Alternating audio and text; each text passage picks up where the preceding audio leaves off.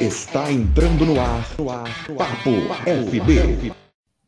Olá, está entrando no ar mais uma edição do Papo FB, o seu podcast da Folha de Barbacena, toda semana trazendo aquele papo maroto, maroto, sempre com ele, Tiago Rossi. Tudo jóia, Tiago?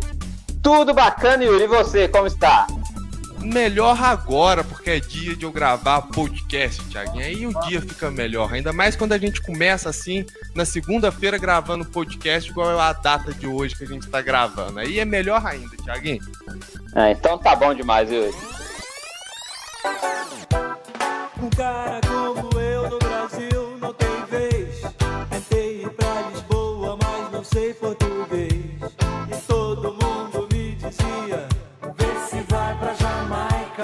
Ô, ô Thiaguinho, eu não vou enrolar muito hoje na apresentação, não, porque a gente hoje tem um convidado especial, né? Convidado de hoje que dispensa muita apresentação, afinal ele fez parte de um dos sitcoms mais populares da televisão brasileira, o Caceta e Planeta. Vamos conversar hoje com Hélio Antônio do Couto Filho, que estudou engenharia, mas sua presença na faculdade transcendeu a formação de um engenheiro, pois lá começava a nascer o ator, escritor, humorista e roteirista Hélio de la Penha. Entre o Hélio Antônio Couto e o Hélio de la Penha, uma coisa não mudou. O amor pelo Botafogo de futebol e regatas. Hélio, tudo jóia? É pro Fantástico? Não, não, não é pro Fantástico, não. Era pra Folha. Tiaguinho, eu acho que caiu. Tiaguinho, eu acho que caiu. V- vamos tentar de novo, Yuri. Liga de novo. Vamos eu vou ligar pra ele Fala, aqui de fala novo. que, fala, que, fala que você é o Tadeu Schmidt. Tá bom. Tá ligando aqui. Hélio, aqui é o Tadeu Schmidt, tudo jóia? Você participar hoje aqui do nosso Tadeu. programa. Como é que você tá, meu amigo? Beleza? Beleza, tá Hélio de la Penha. Hélio, eu tava estudando aqui antes de a gente entrar no ar a sua história, a sua biografia, né? Fazendo aquele estudo e aquele resumo que a gente sempre faz para receber um convidado. E aí aqui eu vi uma coisa que eu tinha que começar a entrevista com, com isso. Nascimento. 18 de junho de 1959, 61 anos. Não parece, né, Hélio? O mais incrível disso tudo. É. Eu sou, eu sou um humorista de águas abertas, pratico natação aqui no Rio de Janeiro, no mar, entendeu? Vocês que mal conhecem o mar, vocês vêm no Rio Verdade. de Janeiro, é capaz de vocês me verem, me verem atravessando de um lado ao outro. Agora, hoje, agora de manhã mesmo, antes de vocês me ligarem, eu acabei de fazer uma travessia, saí do arpoador e cheguei até o Leblon, tudo no braço. Um pouquinho, um pouquinho, tá? Ô, ô Hélio, é, eu queria começar é, primeiro com, com Caceta, né? Que foi um grande sucesso. Eu acho a história do Caceta, como começou, eu até falei um pouquinho ali no começo dessa questão da engenharia, da faculdade, que fez nascer o Hélio de la Penha. Queria que você falasse um pouquinho sobre esse comecinho do Caceta, que eu acho essa história fantástica. Olha, a caceta começou de uma forma muito inusitada, porque eu, Beto Silva e Marcelo Madureira, a gente fazia uma faculdade de engenharia e não faculdade de comunicação, como era de se imaginar, né? E nessa faculdade de engenharia, além de acompanhar as aulas, a gente também fazia, ele fazia parte do centro acadêmico, do movimento estudantil, enfim, do ressurgimento da política nas universidades. Isso era o ano de 1978. A gente ainda estava em plena ditadura militar, coisa que pouca gente conhece, por isso alguns ainda enaltecem sem ter ideia do que, do que, que era aquilo. Censura braba, é, não se podia falar nada, não se podia se reunir. Quatro amigos juntos já era já era considerado subversão, enfim, é, assim foi. E mas o Caceta, Caceta Popular, foi o jornalzinho que a gente criou justamente para zoar com até com o movimento estudantil, que apesar de ter uma ter reivindicações justas e tudo mais, mas a gente achava que a condução era muito séria, muito sisuda, muito eles se levavam muito a sério e a gente, mesmo sendo parceiro deles, falava, porra, não é por aí não. Então a gente resolveu fazer um, ter um jornalzinho independente do centro acadêmico, que foi a Caceta Popular, e que já na sua primeira edição a gente já veio com uma reivindicação irreverente, uma vez que a engenharia era um, uma faculdade basicamente masculina, né? Você tinha duas ou três meninas no máximo nas nossas turmas. Então a gente fez a nossa primeira reivindicação foi por mais mulheres na engenharia. E aí, obviamente, que foi um sucesso na escola de engenharia, né? Dali a gente fez uma, um, uma outra edição já tentando atingir mais outros cursos da universidade. E dois anos depois a gente chamou o Cláudio Manuel e o Bussunda e criamos a Caceta Popular já para fora dos muros da universidade e a gente vendia de mão em mão na praia, nos bares, nos festivais de estudantes, Festival de Inverno de Ouro Preto, tal, sempre de mão em mão, sem conseguir chegar em bancas. Pois bem, alguns anos depois, o pessoal do Planeta Diário lançou o seu jornal em banca, já numa estrutura mais profissionalizada, porque eles vinham do Pasquim, o, falecido Pasquim, que era um, um, um tabloide é, de humor consagradíssimo no país, né? É, provavelmente o antes do Caceta foi o maior sucesso de humor no, no, no Brasil. E aí o Cláudio Paiva, Hubert e, Mar, e, e Reinaldo ou seja, Reinaldo Hubert e Cláudio Paiva, eles saíram do, do Pasquim, eles eram cartunistas lá e fundaram o Planeta Diário e já lançaram em banca. Então a gente procurou a editora que eles estavam e uma vez que eles tinham um jornal, a gente propôs de fazer uma revista. A editora topou e essa mesma editora tinha então dois, é, dois títulos: o jornal Planeta Diário e a revista Caceta Popular. E assim fomos, nós éramos parceiros, colaborávamos um com o outro tal, até que todos fomos convidados para fazer parte da redação da TV Globo para criar o um programa novo que veio a ser o TV Pirata. No que a gente foi fazer o TV Pirata, a gente se organizou e criou um show, tá? Caceta Popular e Planeta Diário, um show de. A gente era, começou como uma banda de, de humor, banda de música de humor. E não eram paródias, eram músicas originais. A melodia era feita pelo Mushebab, nosso diretor musical, e a gente fazia as letras de humor das, da, dessas, dessas músicas. Pois bem, os shows aconteciam numa casa chamada Jazzmania, aqui no Rio de Janeiro, que era uma casa pequena, mas muito badalada, e os shows aconteciam às segundas-feiras e naquela mesma época, nas terças-feiras, Nelson Mota estava lançando Marisa Monte. Então, naquela mesma semana surgiu no Rio de Janeiro Caceta Popular e Marisa Monte. Entendeu? Um mais bonito que o outro, né?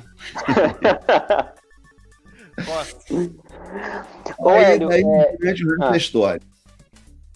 Ah. Hélio, é, então, você fez parte da, da, redação do TV Pirata, fez parte do Cacete Planeta, como a gente viu, e era um, tinha, era um programa de humor, um programa de sátira, né? Hoje, ah, no, no, contexto que nós vivemos, essa, esse mundo conturbado que nós vivemos, você acha que está mais difícil de fazer humor do que naquela época? Não, acho que não. Acho que você tem tem mais facilidade, né? Você tem mais gente produzindo humor, tem mais gente atingindo um público grande, é, você tem meios é, que a gente não contava na época. A gente, para divulgar alguma coisa, a gente tinha que ir numa redação de um jornal e mostrar o que, que a gente estava fazendo e tal, entendeu? Não tinha, não tinha rede social para a gente impulsionar e atingir qualquer um. Para a gente chegar às mãos de uma pessoa famosa, a, a, a gente teve que ter contato com alguém que tivesse uma mala direta, entendeu? alguns endereços. Aí, por acaso, o, o Bussunda estava estagiando no Museu da Imagem e do Som e ele lá eles iam emitir um convite para algum evento e ele roubou esses endereços para a gente.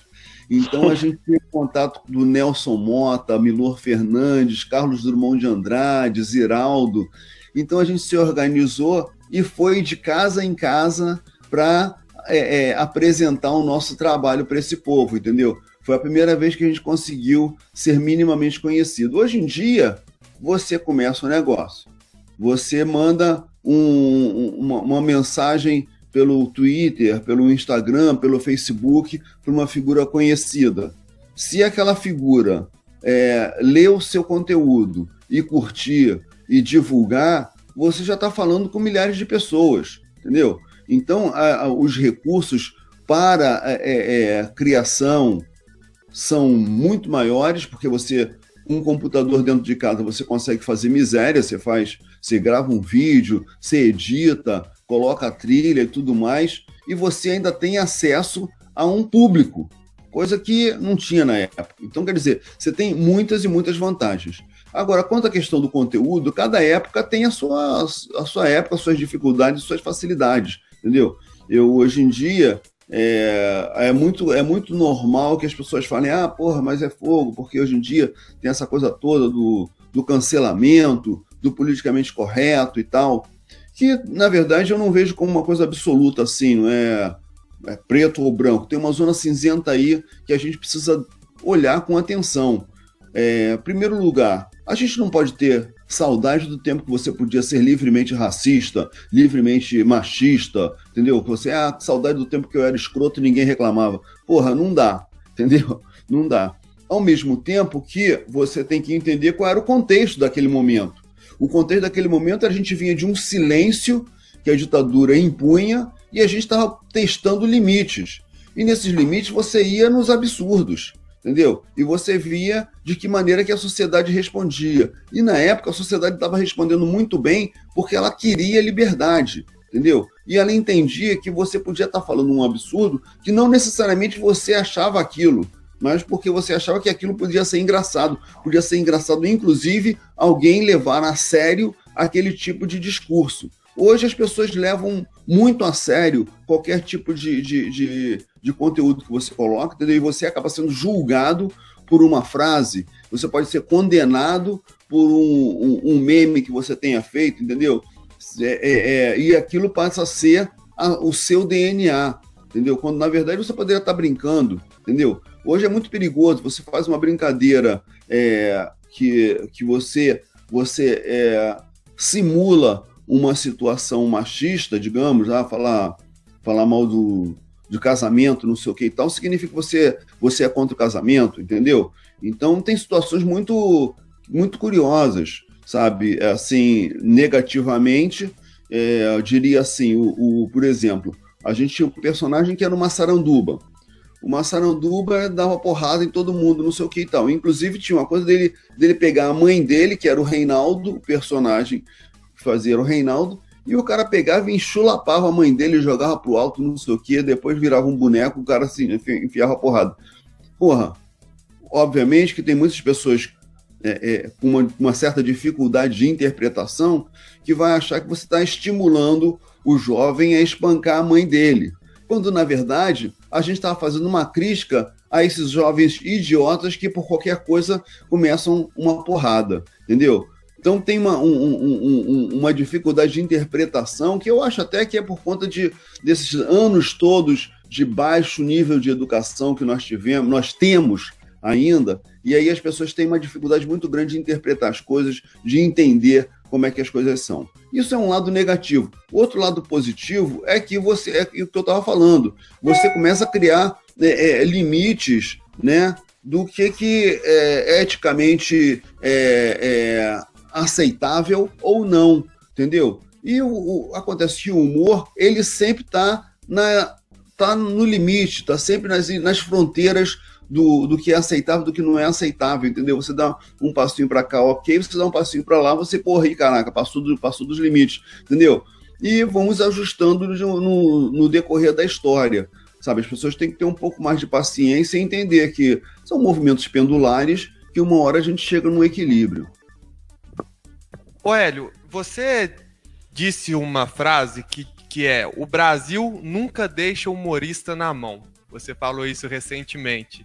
Que você estava até citando a questão da política, né? Os políticos vão e aí você até estava usando algumas declarações que o presidente estavam fazendo, eles vão fazer a piada e ali o problema é que eles estavam quase que competindo com vocês humoristas, né? Só que com uma diferença, vocês são humoristas, vocês têm que fazer humor, não os políticos, né? É, hoje a gente não vê programas como Caceta e Planeta que vai para na televisão, que vai para Brasília e, e, faz lá um humor, mas um humor que é crítico, um humor que chega nos políticos e fala, ó, oh, por que, que você votou assim, sobre tal acusação, é, tá tendo tal polêmica, qual que é a sua opinião quanto a isso, e querendo ou não, traz essa pauta que às vezes fica muito elitizada e ficava muito elitizada também, como você falou, a gente veio de um período pós-ditadura aí, e que ficava ali só naquele grupo e vocês transformava isso, um tema tão importante, um tema popular. Vocês faziam isso, o CQC fazia isso, e agora a gente não vê mais isso. É, tem espaço na televisão para a volta de, um, de programas que fazem como o Caceta e Planeta fazia? É, bom, primeira coisa é o seguinte, eu acho que o Caceta e Planeta, a volta do Caceta e Planeta não, não é questão de ter espaço, não ter espaço, não faz mais sentido, entendeu? É que nem você querer a volta dos Beatles, sabe? Quando o John Lennon ainda estava vivo e George Harrison. Assim, cada um foi para um caminho, cada um está é, é, é, trilhando o seu o, o seu espaço, abrindo seus abrindo seus suas picadas, mas é, a gente isso não significa renegar o passado. Tenho o maior orgulho de ser caceta. Eu sou um caceta, não sou um ex-caceta mas é, os tempos são outros, a situação é outra. Foram 20 anos é, de liderança da audiência num horário nobre, então, quer dizer, acho que a gente já cravou o nosso nome na história da televisão brasileira. É, inclusive, você citou aí que o Caceta fazia, ia a Brasília e o CQC ia a Brasília tal, mas vamos considerar que o Caceta foi a Brasília pelo menos uns 15 anos antes do, do CQC, né? Então, quer dizer, quem inventou essa história de levar tirar um humor do estúdio e ir para a rua foi o Cacete Planeta. Não foi nem o TV Pirata, porque o TV Pirata não fazia isso, apesar da gente estar lá na redação, entendeu? Mas quem foi? A gente foi, nós fomos o primeiro grupo a fazer humor numa passeata que foi a passeata pelo impeachment do Collor, sabe? Nas passeatas é, é, contra a, a, a, as privatizações, a gente zoava com aquilo porque a gente era a favor, mas enfim, é, é enfim, ia a Brasília, é, é, cobria as eleições, fomos às Copas do Mundo, então, e a gente trouxe o humor do brasileiro, do povo, do humor popular para a televisão, porque a gente, ao contrário de outros programas que abordavam o povo na rua de uma forma que eu considero meio arrogante, porque colocava o cara numa situação meio humilhante, zoava o, o, o, o, espectador que se aproximava, e a gente, ao contrário, a gente, a gente abraçava, a gente acolhia esse cara e a gente queria que ele colocasse a piada dele no ar. Então, para a gente era um maior golaço quando o cara que a gente abordava nos sacaneava. Então, isso no começo era uma novidade, porque o cara nunca tinha visto uma câmera na frente, com o passar do tempo, quando a gente ia para a rua, o cara já sabia que era o caceta e já vinha todo preparadinho, sabe? Cheio de piadinha e tal. E a gente adorava isso. Então, é, é, tem essa coisa assim. Quanto a ter hoje um programa de atualidade, eu não vejo por que não ter. É, mas não, de fato você não tem programas que programas que faziam o que o Caceta faz e que depois o, o, o CQC passou a fazer também, né? É, eu vejo hoje em dia que tem uma tendência muito grande, até por uma questão econômica, dos programas serem gravados em bloco, né? Você tem, então você tem temporadas, programa gravado em bloco e depois ele é, ele é, ele é, é exibido em bloco. E aí com isso você impede a chance de você ter uma atualidade, algo que seja tenha mais agilidade. Mas esse, esse, essa agilidade que se perdeu na televisão, ela ganhou e muito na internet, por exemplo. A internet é muito mais imediata. Inclusive, a caceta estava com a revista, Cacete, já era, já estávamos juntos, Cacete Planeta, já estavam fazendo a revista Cacete Planeta, tinha deixado o jornal, tinha deixado, uh, tinha deixado o Planeta Diário Jornal, tinha deixado o Cacete Popular revista, fizemos a revista juntos, porque já estávamos uh, formando um grupo, uh, um grupo só, e chegou um momento que a gente parou de fazer a revista, porque a gente constatou que a revista era muito lenta em relação à televisão, ao programa que a gente fazia. A gente tinha atualidade ali, na quinta, sexta-feira, a gente estava escrevendo o que iria ao ar na terça-feira, e muitas vezes na própria segunda-feira a gente ainda tinha espaço para colocar novidade ali. E se acontecesse alguma coisa excepcional na terça-feira pela manhã, a gente ainda conseguia abrir uma brecha na, na, na, edição do programa e colocar algo lá. Então isso era o grande feito. Hoje em dia, você tem o, o, o meme é criado quando o fato não está nem, nem acabou. Então, por exemplo, na Copa de 2018, o Neymar não tinha nem acabado de rolar o campo inteiro e já estava tendo meme dele na, na, na, na web, né?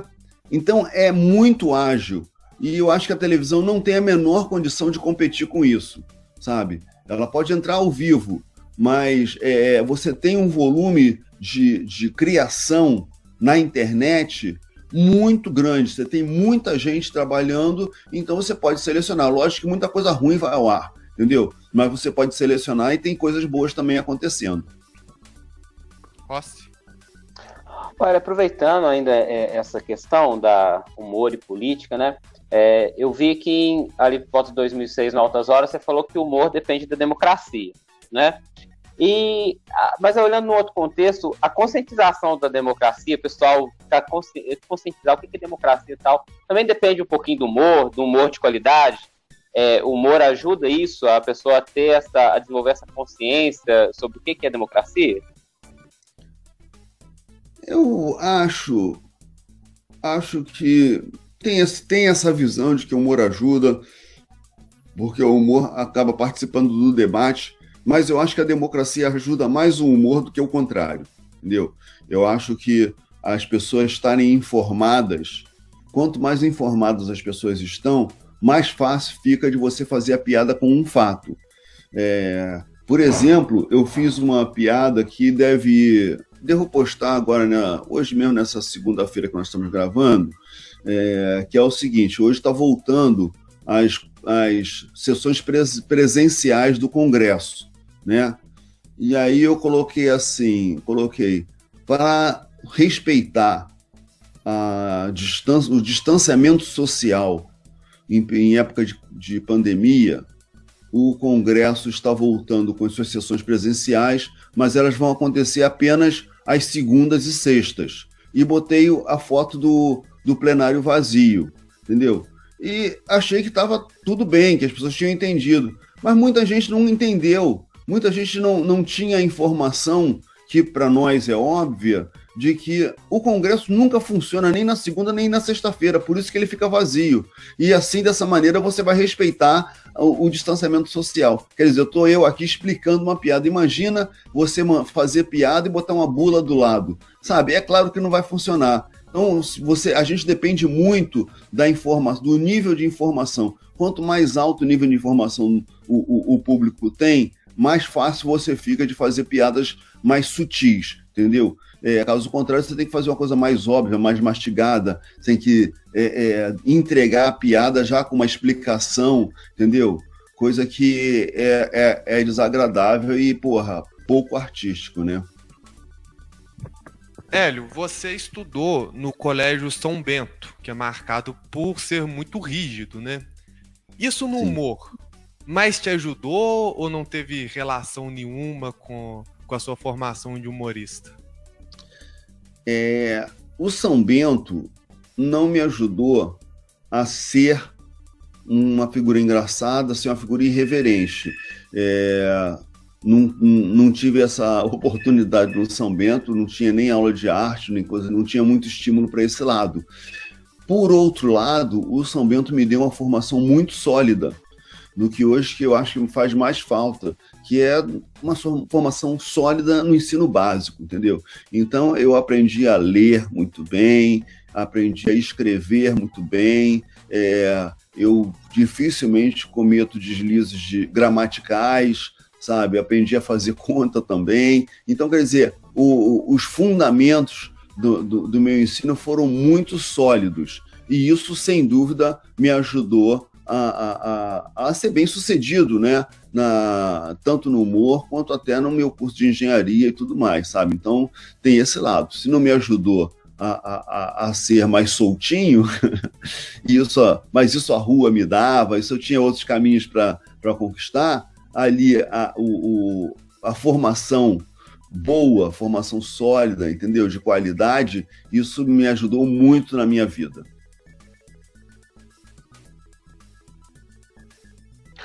Hélio, você escreveu um livro que chama O Livro do Papai, né? Aí eu até vi uma descrição sua, que você falou que é, você ia na, nas livrarias e tudo, e não encontrava uma. Esse, exatamente. E não encontrava um livro direcionado para os pais, né? Que era sempre que é o livro para a mãe, o livro para o bebê, né? De, às vezes. É, e, tipo, eu vou, vou fazer a pergunta: onde veio a inspiração? Você realmente um dia foi na livraria e viu que não tinha o livro do papai? E outra pergunta, que eu sou pai de uma menina de dois anos, e eu até vi lá uma descrição sobre o que você falou. Como ser um pai maneiro, Hélio? Olha, é, o meu, a inspiração veio do nascimento do meu segundo filho. O que acontece? Eu tenho três filhos, tá? sendo que a diferença do primeiro para o segundo é de 10 anos. Então, quando estava é, num segundo casamento e é, tivemos o João, eu já tinha o Joaquim. Quando eu tive o Joaquim, eu fui tão apavorado quanto qualquer outro pai de primeira viagem, tá? Sem saber, sem, no, sem ter noção das coisas e achando que qualquer qualquer erro que você cometesse podia é, é, é, ter uma consequência grave para o garoto, não sei o que e tal, né? Aí com o tempo você vai vendo que, porra, moleque, 10 anos depois o garoto ainda tá vivo. Falei, porra, o cara sobreviveu o cara sobreviveu a todas as cagadas que eu fiz. Pô, o moleque é resistente mesmo. Então comecei a ver que, peraí, não é bem assim. Se você tem condição bacana, você consegue criar um garoto apesar de fazer muita merda. E mas o que acontece? Quando fui ter o meu ter o João com, com Ana, é, esse menino ele era o meu segundo filho, mas era o primeiro da Ana e era o primeiro neto da filha daquela família. Então, ele era tratado como o primeiro filho, como o primogênito, entendeu? E, e aí eu revivi todas as questões, as paranoias de um filho de primeira viagem, estando eu na segunda viagem. Então, eu tinha tranquilidade em casa para ver aquilo de uma forma é, bem humorada, até porque a minha mulher era uma pessoa muito segura, uma pessoa que me dava uma tranquilidade tremenda, então eu podia tá escrevendo um monte de bobagem aqui enquanto ela estava cuidando do filho, entendeu? E tanto que ela o tempo todo fala assim: olha, você tem que falar para o pessoal aí que está lendo esse livro que essa mãe que tu está descrevendo aí não sou eu, não, tá entendendo? Porque se eu fosse essa paranoica, você não tinha chance, não ia ter tempo de ficar escrevendo seu, seu livrinho aí, não. E, e ela tem toda a razão. Então a inspiração veio dessa coisa, veio dessa, desse novo olhar para aquela situação que eu estava é, vivendo pela segunda vez e a família todo, todo um movimento de, de primeira vez. E, e de fato, quando eu comecei, comecei a escrever, é, eu, eu, ia só fazer um, uma cartinha, assim, sabe aquelas cartinhas que você faz para o futuro, para o seu filho, escrever meu filho, não sei o quê, quando você vê e dali a pouco eu vi que, pô, já tava fazendo piada. Falei, pô, não, é melhor não ver, não ler isso não, cara. Vai, vai traumatizar o moleque, vou pagar muita, muitos anos de análise, não vai dar certo isso não. E aí resolvi fazer uma outra coisa, resolvi me dirigir aos pais. Aí eu fui numa livraria realmente para ver se tinha algum livro semelhante assim, livro do pai e tal, tal. E cara, na época, hoje já tem, mas na época não tinha nenhum livro que se dirigia aos pais. Você tinha o livro da mamãe, o livro da vovó, o livro do bebê, o livro do, entendeu, da babá, sabe? Mas o pai que se dane, que não estava nem aí para o pai. E justamente o pai, que era o cara que tinha mais tempo livre para ler um livro. E o resto está todo mundo mobilizado em, no, no, no, na formação daquele moleque, né? O pai que, porra, que se, se chegar perto atrapalha tudo, entendeu? Ele deveria ter um livro. Eu pensei assim, pô, vou fazer, eu vou fazer essa função social. Vou escrever um livro para o pai, o pai vai ficar na dele, vai parar de atrapalhar a mãe, entendeu? E, e, e vai se distrair e tal, sabe? Aí eu fiz um livro que na época estava muito, tava muito em voga o, o, surgimento da coisa dos livros de autoajuda. Então eu fiz um livro que seria um guia de anti-ajuda. Um, um livro cheio de, de conselhos que a pessoa não deve seguir de forma alguma. Esse é o livro do papai, que depois ele resultou numa série no GNT chamada Pai Descendo no Paraíso, dirigida pela Rosane Schwartzman, hoje autora da novela que está no ar, novela totalmente demais.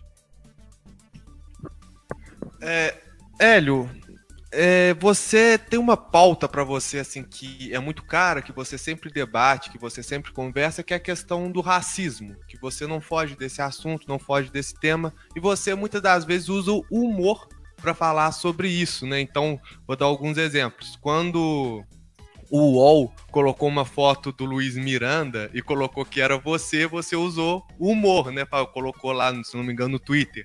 Preto é tudo igual. É, você, em uma entrevista para o programa A Máquina, né, do Carpinejar, você deu uma declaração que dizia: você vira artista e deixa de ser um pouco preto, porque aí você também colocava uma questão social em torno disso, né? É, hoje você está no ar, no, como você citou aí, tá a novela totalmente demais, está sendo reprisada e você fez parte deste elenco. É, falta, olhando que a gente tem a, a, população negra maioria no Brasil, mas se a gente olha na televisão, até na própria novela totalmente demais, em várias outras atrações, poucos negros. É, isso mostra um, um pouco desse racismo que a gente tem hoje no Brasil? Sem dúvida, sem dúvida que mostra isso, e mostra que isso é uma coisa é, de, que vem de longo tempo. Tem um, um documentário, até você acha no YouTube, chamado A Negação do Brasil. Negação do Brasil é um documentário feito pelo diretor chamado José Zito Araújo, e que ele estava tá, descrevendo como é que era a, a presença dos negros na, no começo da televisão, ali quando surgiu e nas primeiras novelas. O, o, o, negro, ele não só não estava, como quando aparecia era exclusivamente no papel ou de escravo, ou de bandido, ou, sabe, ou de mendigo, era nessa situação. É, isso nós estamos falando de é, final dos anos 60, início dos anos 70, e nós estamos no, em 2020, é, 40, 50 anos depois, a situação não mudou muito. Ela mudou, mas ela mudou muito, muito menos do que poderia ter, ter mudado. Você hoje já tem algum espaço. Você já, entre, entre o, o documentário do Zezito a hoje, você tem assim lá, ele cita como exemplo uma novela chamada A Cabana do Pai Tomás, foi uma das primeiras novelas da. Não sei nem se era na TV Globo, acho que não era na TV Globo. Não, não me lembro, não me lembro. Eu acho que é, talvez fosse na TV Globo. Mas assim, bem no comecinho, a Cabana do Pai Tomás, que se tratava uma história de um escravo, que era o, o pai Tomás, e como ele era o protagonista, o protagonista não, é, não podia ser um negro. Então eles pegaram um, galã branco, no caso era o Sérgio Cardoso, pintaram ele de preto para ele fazer o papel principal da novela entendeu? E o, o Zezito vai conversar com diretores da época e eles falam, não, porque não tinha ator, de fato não tem ator negro de qualidade hoje em dia, e não tem, sabe, não tem atrizes boas. E quando já tinha Ruth de Souza, já tinha alguns, algumas atrizes, alguns atores é, é, é, é, de qualidade. Só que as pessoas não vão atrás, e não só não iam atrás, como achavam que aquilo ia decair a audiência o público era, em sua maioria, o consumidor, o, o, o cara que possuía televisão, um aparelho de TV, era branco, você não tinha, com, não tinha essa coisa da democratização dos, dos meios, né, que permitiu aí até é, a estabilidade da moeda no plano real, ela permitiu que chegasse uma parcela dos negros à classe média e se tornasse um público consumidor, etc. e tal. E aí começou a ter essa, essa questão de você ter o sujeito morar mal, mora numa, num, num barraco com, com é, uma vala negra na porta de casa, mas tem uma TV de tela plana, sabe? Tem um celular é, 4G, enfim, são inversões é, de valores que a gente vive. Mas o fato é que você tinha essa situação, uma presença nula dos negros. E você hoje você já tem alguns galãs, você tem o, o, o Lázaro Ramos, ele foi protagonista de uma novela, ele teve um, um programa, é, é um programa é, solo para ele, né? A, a Thaís Araújo também foi protagonista da novela, uma novela do Manuel Carlos e tal. Mas eu falo aqui, eu tenho que citar dois nomes, sabe? Aqui ali e tal. Agora, eu perguntar para você assim, é, quantos protagonistas brancos tiveram nas novelas? Você não vai, você não vai conseguir parar de falar nomes, tá entendendo? Então, quer dizer, é, é, eu acho ruim quando as pessoas pegam as exceções e, com, e, e contam elas como se fosse a nova regra entendeu? É mesmo a minha situação. Tenho uma situação absolutamente privilegiada em relação à massa é, é, é, dos negros no Brasil. Agora, se você pegar assim e falar, porra, sabe aí, ó, olha o aí de La Penha onde tá. Porra, é uma questão de querer. Não, não é uma questão de querer, é uma questão de oportunidade, é uma questão de, de uma formação, é uma questão de ter é, é, é, é, uma série de, de fatores que tornaram a minha história uma exceção. Eu tinha uma mãe que era uma professora primária, eu tinha um lar estável e, e, bem, bem solidificado, sabe? tanto minha mãe quanto meu pai sabiam da importância da educação investiam, davam esporro e brigavam. Se eu, porra, não tinha essa de não fazer dever de casa, eu fazia o dever de casa e fazia um dever extra, entendeu? Quer dizer, a educação era levada muito a sério, coisa que se mas assim, a minha mãe tinha formação para ver a importância daquilo. Aí o garoto hoje, ele começa a ter a, a, a, estudar um pouco mais, e existem casos, como o caso, o, o tem um vídeo no YouTube que ele fala isso. Ele querendo estudar e a mãe dele falando assim: meu filho, larga esse negócio aí e vem trabalhar para ajudar a casa. Entendeu? Então, quer dizer, é, é, ela não tinha compreensão da importância da educação e ela tinha uma urgência, porque ela queria botar a, a comida no jantar da casa naquele dia ainda, entendeu? Então, são situações que são bem diferentes, que acabam afetando é, é, a, a, nossa realidade é, audiovisual também, isso é óbvio, entendeu? E aí, com isso que acontece também, o público começa a, a, a ter uma reação, sabe? É o público, porra, sabe, não, porque sabe, vou ter um, essa coisa do, do, do, da seleção da seleção de, no emprego, que aí o cara bota lá boa aparência e já é entendido boa aparência significa o quê? É melhor, não, melhor que não, não, não contratemos um preto, tá entendendo? Ou seja, preto não é boa aparência, já por si só sabe? Então, é, isso obviamente se reflete na televisão, entende? Você teve agora, bem recentemente, uma situação que foi gritante. Você teve uma série de, uma série de, de, de reportagens sobre a questão do George Floyd e você raramente via um negro como repórter, como jornalista, sabe? A, a Globo News acabou fazendo um painel com, uma, com as jornalistas é, negras da emissora, mas tiveram que fazer um catacata rápido, ver onde é que é que tá, não sei o quê. Vem, vem pra cá, corre! Vem pra cá, porque a gente tá precisando de preta aqui, entendeu? Por, e, e ficou nisso, sabe? A CNN não fez esse esforço, pelo contrário, até quem estava ancorando era o William Vac, que, independente de ter razão ou não ter razão, ele foi demitido por conta de uma questão polêmica racista, né? E aí o cara estava lá comandando o, o, as matérias que estavam cobrindo um problema racial grave, né? É, é, que, é, que aconteceu nos Estados Unidos e veio parar aqui. Então, assim é. é você falou aí da novela Totalmente Demais, que realmente são. É, é, tem, se tem poucos negros ali, ela, na verdade eu acho o contrário, eu acho que ela é uma exceção, porque ela tem um núcleo de, de tem um núcleo de, de personagens negros, E mais, não é um núcleo de traficante, não é um núcleo de miliciano, não é um núcleo de bandido, não é porra nenhuma. Eu sou um advogado, um advogado. E é, o público engraçado, como, como era eu, o advogado, primeira vez que estava fazendo novela, primeira e única, aliás, até, até hoje, como eu estava como eu tava fazendo novela, porra, mas eu volto e meia, era parado na rua, o cara falava assim, só tô esperando a virada do seu personagem. É claro que ele é um 71. Claro, se o advogado é preto, ele vai ser um picareta. Entendeu? Ele não vai ser um advogado sério.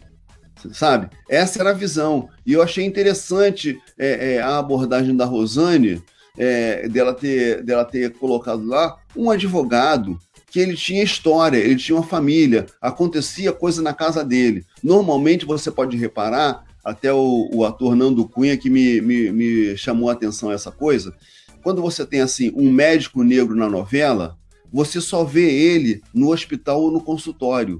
Ele não tem vida, entendeu? Ele mora naquele, naquele hospital, entendeu? Ele dorme lá, come lá, não tem família, entendeu? Deve comer a empregar, a enfermeira, sei lá o que, que ele faz, como é que é a vida do cara. Eu sei que o cara não sai daquele, daquele, daquele coisa. Ah, você tem um, um, um, um juiz negro na novela, ele aparece no, no, penúltimo capítulo, julga aquele troço, você só vê ele no tribunal, ele não tem vida, não tem família, não tem porra nenhuma. O caso ali não. Você tinha um núcleo, você tinha família, você tinha o drama, você tinha o humor e tinha o drama, sabe, da, de, fam, de uma família negra. O Hélio, vou mudar aqui a, a, a, o foco, né? Aproveitar que você é botafoguense Boa. E fazer, né, fazer uma pergunta aqui.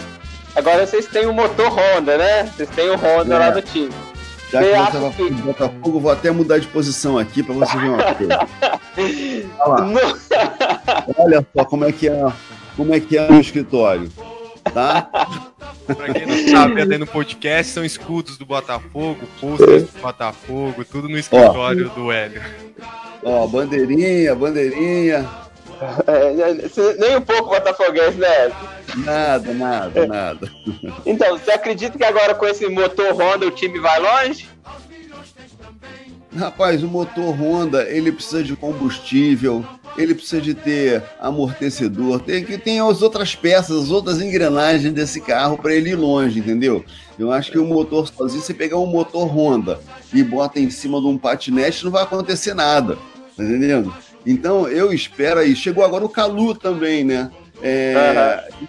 Enfim, está se montando uma, um, um, time ali. Agora a gente vive numa situação muito muito complicada aí de uma situação orçamentária muito complicada, né? É diferente do caso do, do Flamengo, por exemplo, que está nadando em dinheiro e pode pode vai embora o Jorge Jesus, ele já está querendo trazer alguém lá de fora para comandar enfim, consegue segurar os seus jogadores, conseguiu manter, é, é, abriu a janela, fechou a janela e ninguém foi embora, pelo contrário, trouxeram gente. Então, quer dizer, é uma situação é, que economicamente é, é invejável, né? Então, acho que o Botafogo tem que ir no sapatinho. Eu espero que eles tenham responsabilidade para que as coisas é, consigam evoluir. A gente tem aqui, a gente tem paciência. Eu não vou mudar de time mesmo. Eu tenho paciência para esperar que eles é, acertem a mão. Ô, Tiaguinho, o Hélio, ele é tão botafoguense que sabe aquele resuminho quando você digita o nome da pessoa no Google, aparece aquele resuminho uhum. da Wikipedia? Eu achei isso sensacional, porque o resumo do Hélio é assim. Aí fala um pouquinho sobre ele, tá escrito: é membro do grupo humorístico Caceta e Planeta e torcedor do Botafogo de Futebol Clube de Futebol e Regatas. Ou seja, o Hélio é um cara identificado como uma marca dele ser, o, ser botafoguense, né, Hélio? É parte é. do currículo. É, isso é, cara. Eu sou assim. É, eu sou uma espécie de manequinho ambulante, porque eu saí por aí, os torcedores. Torcedores sempre se identificam comigo, sei que todo botafoguense vem falar comigo. Inclusive quando eu era quando os meninos eram pequenos e tava naquela fase assim de por de consolidar o, o, o, o, time do coração, eu saía com eles na rua, e aí volta e meia vinha um botafoguense falar comigo, ô, oh, De La Penha, sei que, Botafogo, nosso Botafogo, nosso Botafogo. Quando eu chegava em casa, eu falava assim, tá vendo, filho, qual é a maior torcida do Rio de Janeiro? Ô, ô, Hélio, nossa, muito bom esse nosso papo, muito boa essa nossa conversa. Muito obrigado por ter participado hoje do nosso podcast. Ah, que isso, foi um prazer falar aqui com vocês. É, eu acho que eu falei tanto que dei pouca oportunidade para vocês perguntarem. Não, vai Assim ajuda. que é bom a, a entrevista, porque a gente mostra que o entrevistado tem conteúdo, isso que é importante, né? A gente tá Ficou toda semana legal. no podcast, vocês vão ouvir muita gente, é, isso é tranquilo. Legal, bacana, bacana. Muito bom também estar com vocês aqui. Espero que o público curta essa nossa conversa. Ô, Tiaguinho, mais um podcast juntos aí, ó. Hum, mais um. Co- colecionando podcasts. E você que nos acompanha sabe que a gente está disponível na sua plataforma de podcast preferida, seja o Spotify, o Google Podcast, o Apple Podcast, ou pelo nosso site. Qual que é o nosso site, Tiaguinho? www.folhadebarbacena.com.br Muito obrigado pelo seu carinho, muito obrigado pela sua audiência. Até semana que vem. Tchau.